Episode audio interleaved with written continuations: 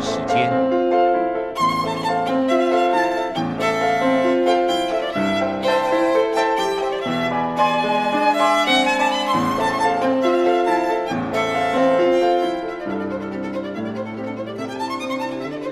由天安门学生运动领袖王丹主讲。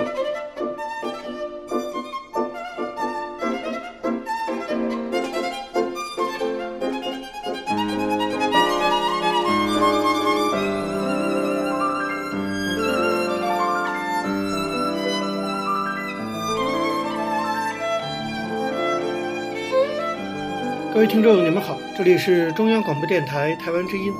台湾会客室王丹时间，我是主持人王丹。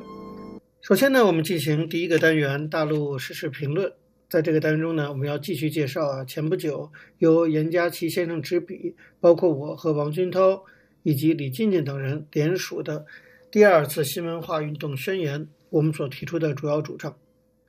其实呢，我们提出第二次新文化运动主要的一个核心理念。就是从传统儒家文化中剔除帝制的根源，找寻建立中国民主化的来自传统的理论资源的支持。大家知道，一百年来的两次新文化运动有一点那是相同的，就是要找出辛亥革命废除了皇帝制度以后，本来呢是普普通通的人还想做皇帝的文化根源。也就是说，要从中国文化中发掘出一个人有了权就想拥有专制权利。终身独裁的思想根源。两次新文化运动带有政治性，是提倡新文化的运动。大家知道，儒家文明的既有精华又有糟粕。一百年前的第一次新文化运动提出了打倒孔家店，那么一百年后的今天，在儒家复兴中又掀起了吹捧王阳明的热潮。十六世纪初，王阳明在贵州流放了三年，在习近平推崇王阳明以后，贵阳市。建立了王阳明主题公园，建立了博物馆，展示他的所谓的成就，把他曾经居住的洞穴变成了一个神殿。那么，儒家思想对中华文明的形成，我们承认有根本性的重要作用。可以说，没有儒家就没有中华文明。那么，文明与国家、民族相比，是一个外延更大的概念。一个文明是形成一个人有归属感的最大文化权。美国和英国属于基督教文明的文化圈，那么对印度尼西亚和中东的穆斯林来说，伊斯兰文明高于他们的祖国。中华文明是“文明”两字的一种广义的用法，是以儒家为基础，包含佛教和中国化的其他宗教在内的文明。亚洲一些国家也推崇儒家，这些国家的一些地区也包含在儒家文化圈中，但不能说是中华文明的一部分。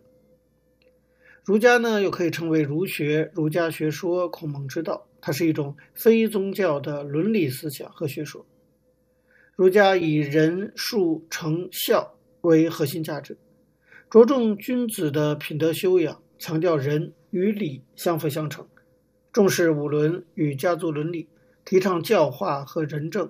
轻徭薄赋、抨击暴政，力图重建礼乐秩序，移风易俗，保国安民。富于入世理想与人文主义精神。人类文明存在着多种形态，是一种自然现象。每一种文明有它自己特有的形成发展过程。那么文明也会变化，但需要有百年、千年，你才能够看到明显的变化。当然，有些文明它也会消亡，比如说宗教伦理是构成文明的重要因素，它与基督教文明、伊斯兰文明、佛教文明、印度教文明。建立在宗教基础上不同，儒家文明不是以宗教为基础的文明，它的三大精华是我们推崇的。第一呢，就是儒家富有理性精神。大家知道，儒家是一种理性主义的人际关系思想，这就是孔子提倡的仁爱思想。十九世纪末，康有为发起孔教运动，以对抗日益增长的西方影响。起草中华民国宪法的时候，康有为的追随者要求以孔教为国教。曾经引起了激烈的争论，最后遭到否定。儒家无法宗教化，儒家重视现实生活，不求来世。儒家的天不是神，而是一种对人，包括对帝王有巨大威慑力的一种力量。第二个就是儒家富有的那种包容精神。陈寅恪说过：“中国自来号称儒释道三教，其实儒家非真正之宗教，绝不能以世道二家并论。那么，正因为儒家不是宗教，信奉儒家的人能够友好的与各种宗教教徒相处。中国几千年历史上没有欧洲那样的宗教战争，没有几百年经验哲学的繁琐争论。儒家有文化，有能力来吸收。外来的这些东西，不断地改进自身，使儒家学说适应于时代需要。第三个就是儒家，它富有全人类的共同精神。我们知道，儒家崇尚真善美，倡导诚信仁爱和而不同，倡导己所不欲，勿施于人等等。这些精神，我们认为与全人类的共同精神，与普世价值是相通的，可以说是普世价值的一种中文表述。正因为儒家文明有着三大精华，那么第一次新文化运动打倒孔家店的口号，我们认为是错误的。儒家文明不是有神论文明，从孔夫子起就相信存在一个仁爱的人际关系的理想境界。那么儒家学说就是要在人间实现这种理想的人际关系。孔子提出仁政。着意把孔子的仁爱思想搬到君王和民众的关系中，这是孟子与孔子的区别。经过汉朝的董仲舒和孔子后一千六百年来的宋朝的朱熹，以及明朝的王阳明，大大修正了孔子的儒家学说，为中国专制政治制造了一个完整的意识形态。朱熹提出的理学和王阳明提出的心学，可以说是中国崇拜君权、扼杀人权的理学和心学。在儒家的历史上，特别是朱熹和王阳明，融合了佛教和道家道教的思想，把儒家思想塑造成一种为巩固专制统治、禁锢人思想的新的儒家学说。儒家除了精华一面以外，当然我们承认还存在着糟粕，啊，像西汉董仲舒的“君为臣纲，父为子纲，夫为妻纲”，像南宋大儒朱熹的“存天理，灭人欲”。像明代大儒王阳明的心学就是明显的糟粕。问题是，许多糟粕在专制主义中国的大环境中，今天还被当作精华广为宣传。像二零一五年两会期间，习近平就说，王阳明的心学是中国传统文化中的精华，是增强中国人文化自信的切入点之一。那么，精华与糟粕是非混淆、黑白颠倒。我们认为，儒家文化的糟粕主要是三个。一个是在提倡仁义道德的时候，没有权力限制、权力保障的观念；第二个呢，就是在提倡德治和仁政的时候，缺乏了法治和宪政的观念；第三个就是他们看不到国际关系与人际关系的区别，他们用儒家家天下的思想来处理国际关系。那么五四一百年来，经历了两次工业革命的中国。从一个传统的农业国转变为工业国，现在的中国社会不是什么社会主义，而是在一党专政下的两极分化的旧资本主义社会。由于外来的马克思主义在事实上已经被中国人民所抛弃了，那么中国的社会思想形成了一个大的空隙，传统儒家思想也就是趁这个机会在中国复兴。所以我们认为，今天中国儒家复兴中的最大的危机，就是儒家思想中的那些糟粕沉渣泛起。又使得中国社会中弥漫在皇权崇拜中，这可以说是儒家糟粕对普世价值的最后一次抵抗。我们指出这一点，这是我们发起第二次新文化运动的核心思想。希望大家在这种儒家思想的复兴中，看到什么是精华，什么是糟粕，而去积极的抵制那些糟粕性的思想。好，各位听众，由于时间关系，讲到这里，我们休息一下，马上回来进行下一个单元。我曾经问个不休，你何时跟我走？可你却总是笑我一给你我的追求，还有我的自由，可你却总是笑我一无所。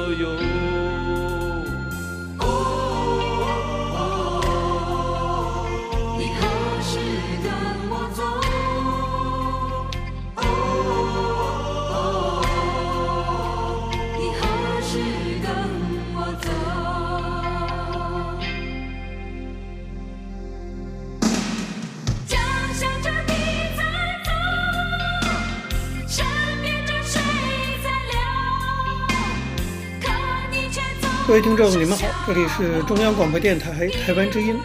台湾会客室王丹时间，我是主持人王丹。我们接下来进行的是历史回顾专栏，在这个专栏中呢，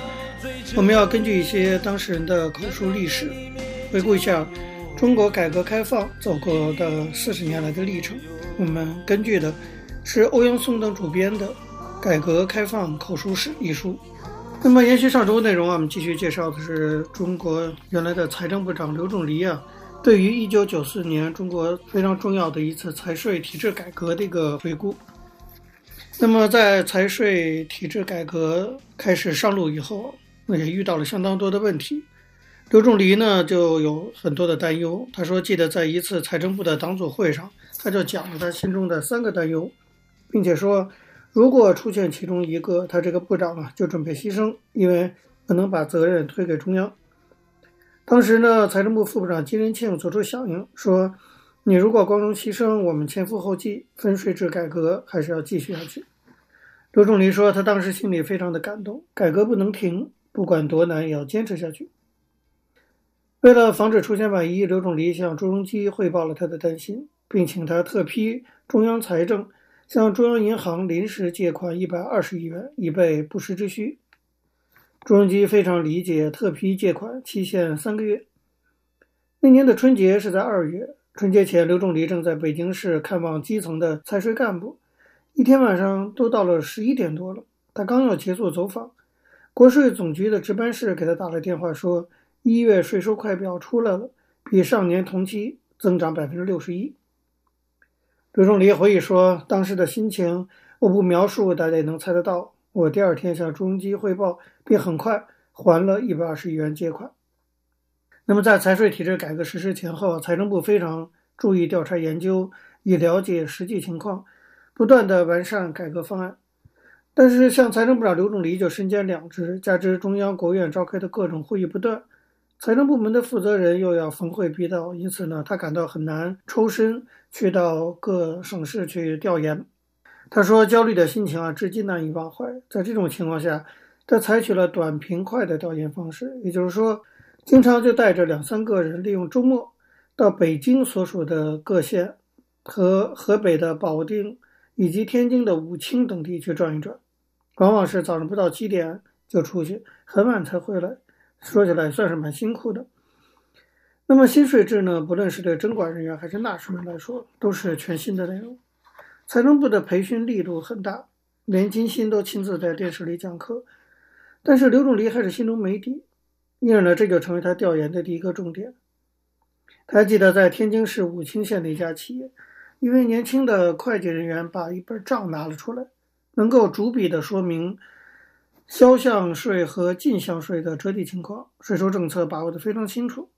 刘仲林心里就踏实了很多。他说：“令人感动的是，许多省的主要负责人在百忙之中主动学习和研究新的财税体制。比如安徽省委书记卢荣景、副省长汪洋来北京，我借机向他们了解省里新财税体制的执行情况。在交谈中，我惊奇地发现，他们对新税制和分税制的内容弄得比有些财税人员还清楚。”讲起来头头是道，但刘仲烈说，其中也有忧。比如他到北京郊区基层税务所调研的时候，征管员的回答就不尽如人意。总的来说啊，尽管财税改革草案进行了多次调整，但是绝大多数人呢，都基本掌握了新财税体制的基本内容。这说明财政部的准备工作还算是有效的。但是事情也没有就此结束。在此后的三四个月，虽然全国财政收入每月同比都是增长的，但增幅逐渐的回落。那么联想到一九九三年的最后四个月，可以说是超常增长。也就是说，地方财政收入后四个月分别比上年同期增长了百分之六十、九十、一百一十和一百五十。财政部认为，如果这样下去的话，下半年收入必然增长缓慢，甚至呢可能出现负增长。结果，中央不仅集中不了收入，而且呢，还要赔上对地方的税收返还基数。对此，有个简单的处理办法，那就是组织核查组去核查基数，或者削减三分之一的基数，实现预算平衡。但是大检查组啊，从年初到四月底陆续的回来，都没有发现有虚增的收入，也没有发现有提高基数的情况。为什么会查不出来呢？为了抬高基数，地方有很多高招，检查的手段非常原始。当时朱镕基还半开玩笑地说：“这种事情省市长做不出来，只有财政厅长才会出这种馊主意。”这个让财政部感到非常担忧。一九九四年五月底，刘仲藜邀请了十二个省、自治区、直辖市的财政厅局的负责人来北京座谈，专门研究应对可能减收的方案。当时呢，一共有三种选择。一是税收增长与各地 GDP 增长挂钩，二是调减1994年基数，从上年增加的绝对额中拿出一部分，按照各省的基数增长率进行相应的抵扣。第三个呢，就是向前看，承认上报的1994年基数，但下达收入增长指标，通过收入增长来解决潜在的赤字问题。在座谈中，当时担任浙江省财政厅厅长的翁立华就提出。应当采取同心同德向前看的办法，通过确定各省两税增收目标来解决问题。这个建议得到与会人员的一致赞同。至于说如何下达中央两税增长指标问题，也有各种不同意见。一种是说与各省 GDP 增长比例挂钩，另一种呢主张是与各省1993年两税增长幅度挂钩。对第一种意见吧，大家认为说如果一挂钩，为了追求财政利益，GDP 的绝对额就会出现缩水问题，副作用太大，所以大部分人认为第二种意见较为合理。一九九三年得益多的省市增幅相对高一点，应该多承担把财政收入蛋糕做大的任务，对中央呢多贡献一点。第二项重大的调整就是关于与各地增长率挂钩的问题。一九九四年开始实施的方案是按照全国两税收入增长幅度。在全国范围内按统一的系数返还给各省区市。当时有个均贫富的因素，所以后来有地方有些省市的人呢，在座谈中就提出两税返还系数与本省的增长率挂钩计算。这样调整既调动了发达省的积极性，也使中央增加了财政收入，保证了向欠发达地区进行转移支付。那么财政部认为这个意见有一定道理，就做了调整。刘仲礼把座谈的情况向国务院领导做了汇报，国务院领导原则上同意了大家的意见。一九九四年八月召开全国财政工作会议，朱镕基到会做了一个讲话，号召大家要同心同德，上下一致，完成改革目标，并在会上宣布了国务院关于两项重大调整的决定。经过会议的不断深入讨论，具体形成了三条意见：第一，就是全国以一九九三年当年两税增幅的三分之一。即百分之十六作为一九九四年增长目标，各省呢以本省上年增幅的三分之一为目标。第二就是完不成两税增收任务的省市，以地方收入赔补；完不成上年基数的，要扣减返还基数。第三呢就是凡完成两税增长目标的地区，中央按当年本地区两税增长率的一比零点三返还；凡两税收入超过增长目标的地区，其超过部分都给予一次性的奖励。返还系数由一比零点三提高到一比零点六，可见，整个财税体制改革说到底是中央政府跟地方政府啊讨价还价，逐渐的协商出来的这样一个结果。各位听众，由于时间关系讲到这里，我们休息一下，马上回来进行下一个单元。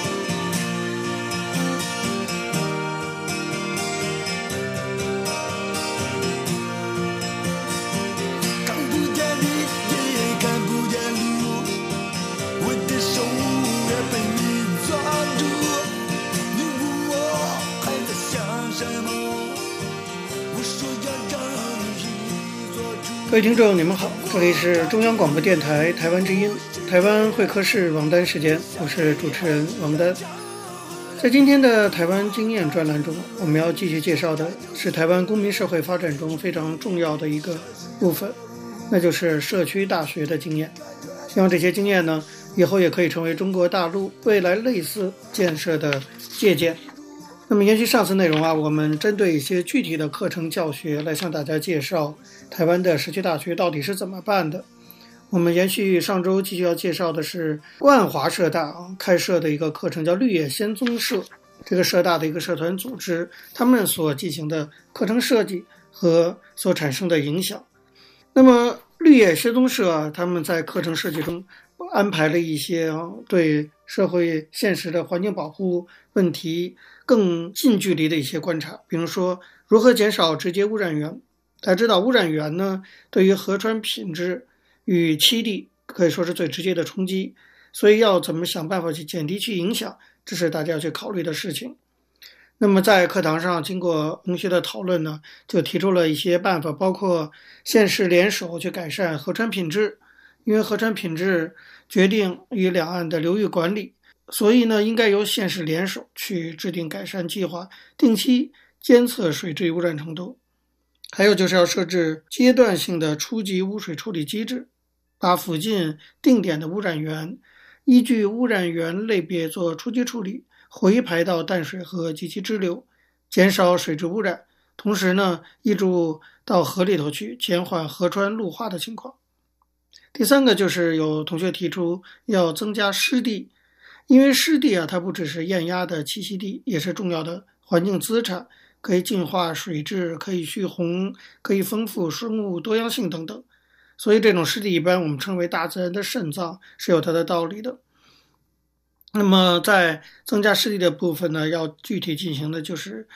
比如说滴水湖岸啊，这个在台北是一九九六年兴建的。那么，为了更加好的保护湿地，以后要加速雁鸭保护区湿地的陆化的趋势，所以公部门呢要重新思考滴水护岸存在的必要性。此外，也有同学提出，目前保护区内湿地啊，借由人工引水渠道建立湿地环境。不过呢，因为工程设计等因素，导致了目前效果不彰。如果能将滴水护岸移除，就可以利用自然机制恢复。期间也可以借由阶段性引水道增加其富裕速度。啊，这些专业意见都是经过这种实地的课堂考察，然后经过讨论得出来的结论。此外，在课堂上也经过讨论呢，大家也提出社区生态需要软体支持，这包括社区的生态教育，这个是生态保护区的重要功能，可以用教育的方式啊，让社区可以有更正向的方式与自然环境相处。比如说，对学童就是要进行生态教育，要把它融入生活教育中。所以呢，这种教育从小学的时候就要开始，比如说。在淡水河畔身处雁鸭保护区旁的一个华江国小，就积极参与了相关的这种教育建设，让生态融入日常生活。希望小孩子们从小就能建立一个积极的生态观念。那么除了孩子以外呢，对市民也要进行生态教育，因为今天一个现代城市的市民，他必须对于自己所处的环境要有一个正确的认识了解。那么，怎么提供由浅至深的生态观念来了解环境保护的重要性？这是社区大学所非常重要的一个任务。为了完成这些任务，要有些具体的方式，比如说社区组织参与。像生态资讯的落后跟谬误啊，其实往往深植于大部分的居民心中。改变这种状况，最实际的办法就是要从居民实际参与中，让他自身去发现其中的资讯。期待市民能够利用自发性与团体的力量改善自然环境，所以在社区大学的安排下呢，社区成立了相关的监督团体，自然环境或者雁鸭公园也都需要有相关单位去规划和执行各种计划。如果过于依赖公部门的话，其实公部门政策制定或者无法执行的部分，还是需要社会来配合，所以需要有一个在地的，而且有相关知识与能力的团体监督政策与执行。社区大学就可以扮演这样的角色。另外呢，社区大学可以成立资源平台，因为生态资讯、生态教育都需要专业者协助，所以像万华社区大学，它就建立了一个专业者投入资源的平台，让大家可以在平台上进行相互的沟通。总之，透过生态策略的纲领，万华社大的绿野仙踪社就发挥了监督公共政策的机能。对于公部门的施政决策思维，可以说有了一个粗浅的概念。可是，对于政府掌理河川、各部门事权分工不清、多头马车的运作，这些都使得来参加了万华社大相关课程的学员们，深深地体悟到，作为一个非政府组织的社区大学的责任是非常重的，有必要要更为谨慎地从民间的角度对政府进行监督，为民众把关，来守护自己的责任。在万华社大呀，相关的这种在地生态人文的教育。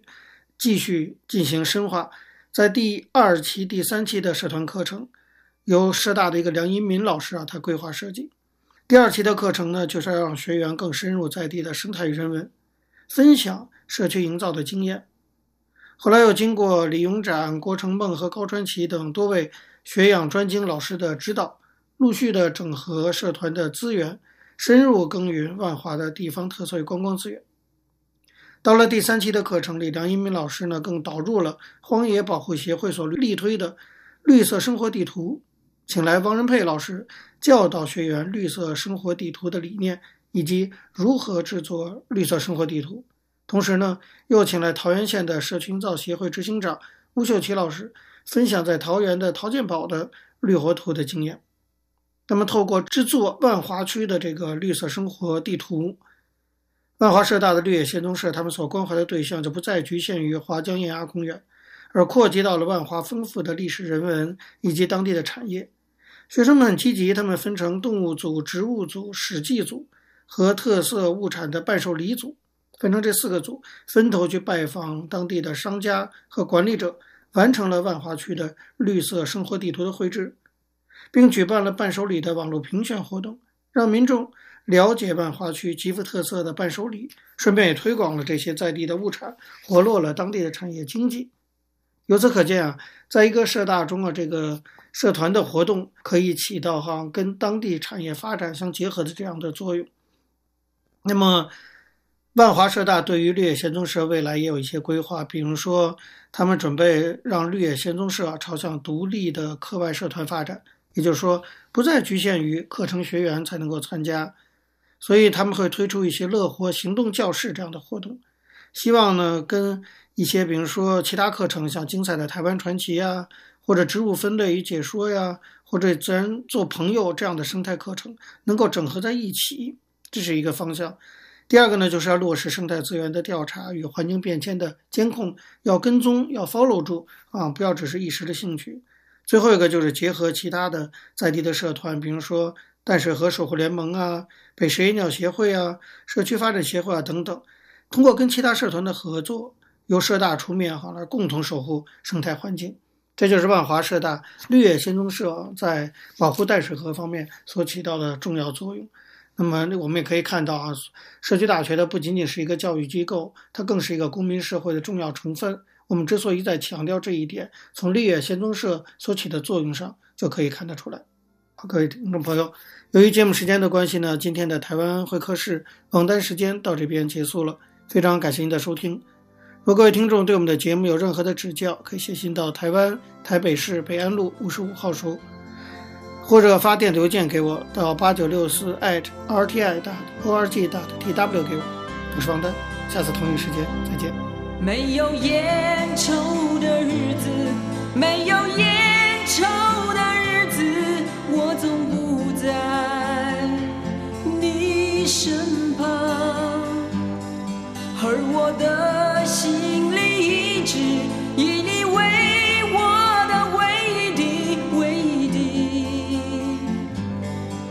希望。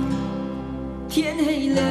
路无法延续到黎明，我的思念一条条铺在那个灰色。小镇的街头，你们似乎不太习惯没有